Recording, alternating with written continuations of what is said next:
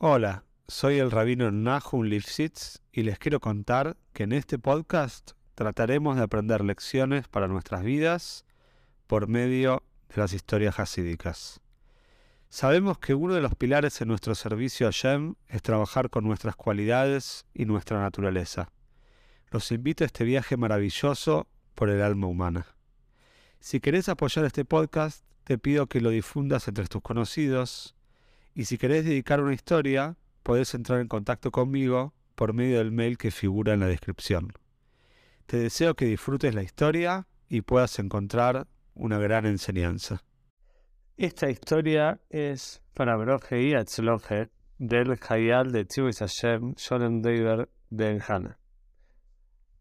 Se cuenta que en la época romana, cuando vino sobre la tierra de Israel Estamos hablando de la época de los Tanaim, la época de la Mishnah, la destrucción del segundo Beit HaMikdash.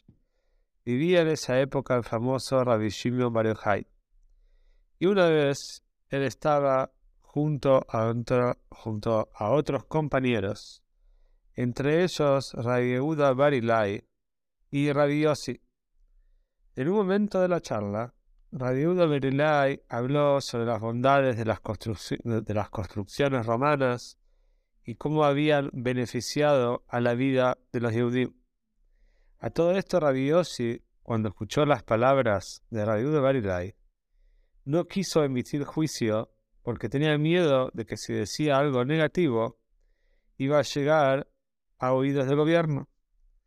Pero Rabbi Shimon no tuvo compasión con el gobierno romano y dijo vehementemente y con mucha firmeza que todas las construcciones romanas fueron creadas para alimentar el ego y el orgullo romano y que de ninguna manera les importaba el beneficio de la sociedad.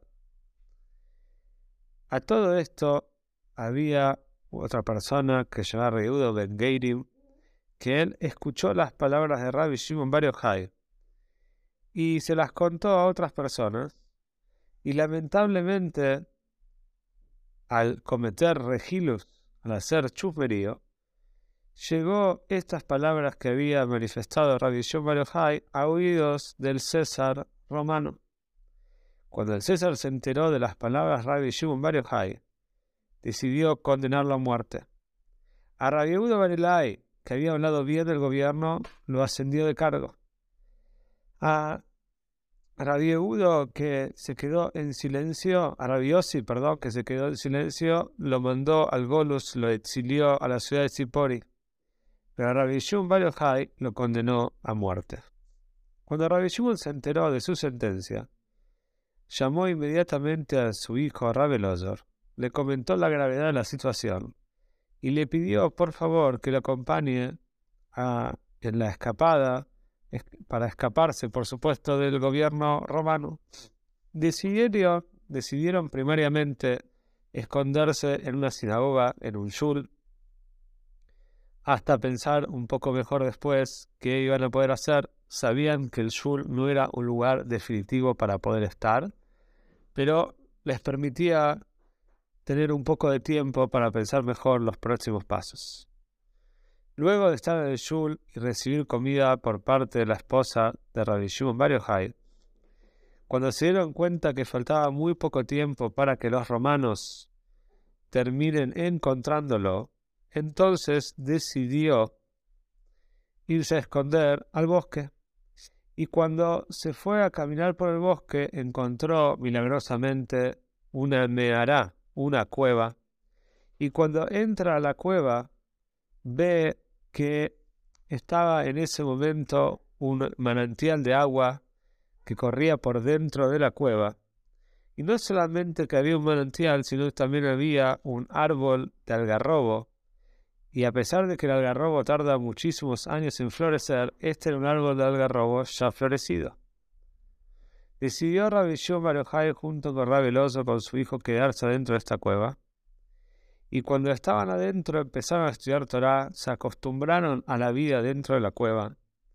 Tal es así que ellos tenían solamente la ropa que llevaban puesta y no podían usarla constantemente porque se iba a ensuciar o se iba a terminar rompiendo. Es por eso que cavaban un pozo, se metían sin ropa dentro del pozo y se cubrían hasta el cuello y así estudiaban Torah durante el día. Cuando llegaban algunos momentos de rezo, se cambiaban, rezaban y luego volvían a entrar dentro de estos agujeros que ellos habían hecho, estos pozos, para poder seguir estudiando. Se olvidaron totalmente de la sociedad, sabían por supuesto que estaban en peligro mientras que el César romano viviera, y entraron en una dimensión académica de Torah muy pero muy elevada. A todo esto, los Yehudim no sabían dónde estaba Rabbi Shimon Bar y la falta del mismo era una pena muy grande para los Talmud Jajomim que estaban acostumbrados a preguntar los casos más difíciles de la ley judía a Rabbi Shimon Bar que era un experto tanto en la parte revelada de la Torah como en la parte oculta. Decidieron una vez Rabbi Yehuda Barilai que al ser que no sabían dónde estaba Rabbi Shimon, pero necesitaban preguntarle algunas preguntas de alajá de ley judía, que iban a mandar a una paloma junto con un mensaje en su pico, y Mirza Hashem iba a ayudar a que la paloma llegue a destino y el mensaje lo reciba Rabbi Shimon Bar Así fue que eligieron a la paloma, al ser que también Noyag eligió mandar una paloma para saber cuándo había terminado el diluvio. Y cuando mandaron a la paloma, por supuesto de manera milagrosa, llegó a la cueva de Rabbi Shimon Cuando Rabbi Shimon vio esta paloma y vio el papelito y lo leyó, y entendió la pregunta de los Yehudim, se puso a llorar porque no sabía la respuesta. Era mucha la angustia de él al no poder contestarle a los Yehudim la pregunta que tenían. Entonces pidió mucho a Hashem, pidió a Hashem, se tefilá a Hashem para poder recibir la respuesta a esta pregunta. Y milagrosamente llegó Eliyahu Anabí, quien solía llegar algunas veces en la cueva, a la cueva, para estudiar con Rabbi Shimon Rabbi Shimon la respuesta que debía darle a los Yehudim. Cuando Rabbi Shimon entendió la respuesta, la escribió también en un papelito y la mandó con la paloma para que sea de vuelta la respuesta a los necesitados Yehudim. Y así fue que Rabbi Yehuda se dio cuenta que Rabbi Shimon estaba vivo, que estaba bien, y por supuesto agradeció a Shem por haber recibido la respuesta. Con el tiempo pasaron 12 años de Rabbi Shimon adentro de la cueva. Él percibió ya que estaba fuera de peligro, también el César romano había muerto, y decidió salir de la cueva. Pero cuando sale de la cueva junto con Rabbi Lozor, con su hijo, al ser que estaba en una dimensión de Torah superior y estaba realmente en otra sintonía que la del mundo, entonces cada vez que veía a diferentes Yehudim que estaban trabajando el campo, que estaban, eh, eh, por supuesto, arando, cosechando, rastrillando, no podía entender ¿Cómo puede ser que los judíos se ocupen de temas terrenales y mundanos y no estén estudiando Torah constantemente como lo hizo él dentro de la cueva?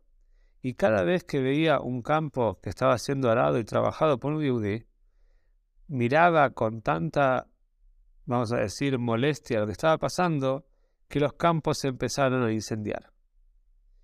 Tal fue la situación que Hashem le recomendó a Rabbi Mario Hay entrar por un año más a la cueva, para que él pueda reflexionar y entender que el espíritu y la actitud que él estaba teniendo frente al mundo no era la adecuada, al ser que Hashem creó el mundo justamente para que lo refinemos y trabajemos con él, y no solamente para que estemos estudiando Torah constantemente y no pensemos en lo que tenemos alrededor. Así fue que Rabbi Shimon Bar volvió a entrar a la cueva Estuvo un año más con Ray con su hijo, y cuando salió, salió cambiado y entendió cuál era la verdadera finalidad para la cual él había estado estudiando tanto tiempo, que era, por supuesto, poder ayudar a los demás en los quehaceres mundanos y ayudar a los Yehudim en todos sus detalles.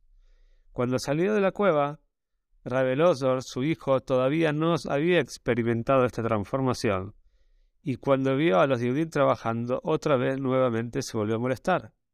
y cada vez que veía un campo se producía un efecto negativo, pero en este caso Rabbi Shimon solía arreglar lo que había hecho el hijo, al ser que él ya sí había entendido la dimensión espiritual de la importancia que tiene el mundo material. Y así fue que Rabbi Shimon ayudó a los Yehudim, ayudó por ejemplo muchísimo a los Koanim, los cuales no podían muchas veces usar un camino al tener desconocimientos y por ese camino había gente fallecida que había sido enterrada y no podían los Kohanim impurificarse. Rabbi Shimon Bar ayudó a los Kohanim y a muchísimos Yehudim en diferentes aspectos que ellos necesitaban. Y un año después de ocurrir la liberación de Rabbi Shimon Bar de la cueva, llegó el día del Lakva Omer, el día de su fallecimiento. Él salió de la cueva un Lakva Omer y también falleció un Lakva Omer y el día de su fallecimiento se cuenta que llamó a todos sus talmidim. Se cuenta también que la casa estaba rodeada de fuego. Y él le comentó a los talmidim que estaba por unirse a Shem y que de ninguna manera debían estar tristes, sino todo lo contrario, que, que la debería ser recordado como un día de alegría, un día de gozo, un día de unión espiritual a Hashem, y que de ninguna manera se puede tener algún tipo de costumbre que recuerde al luto.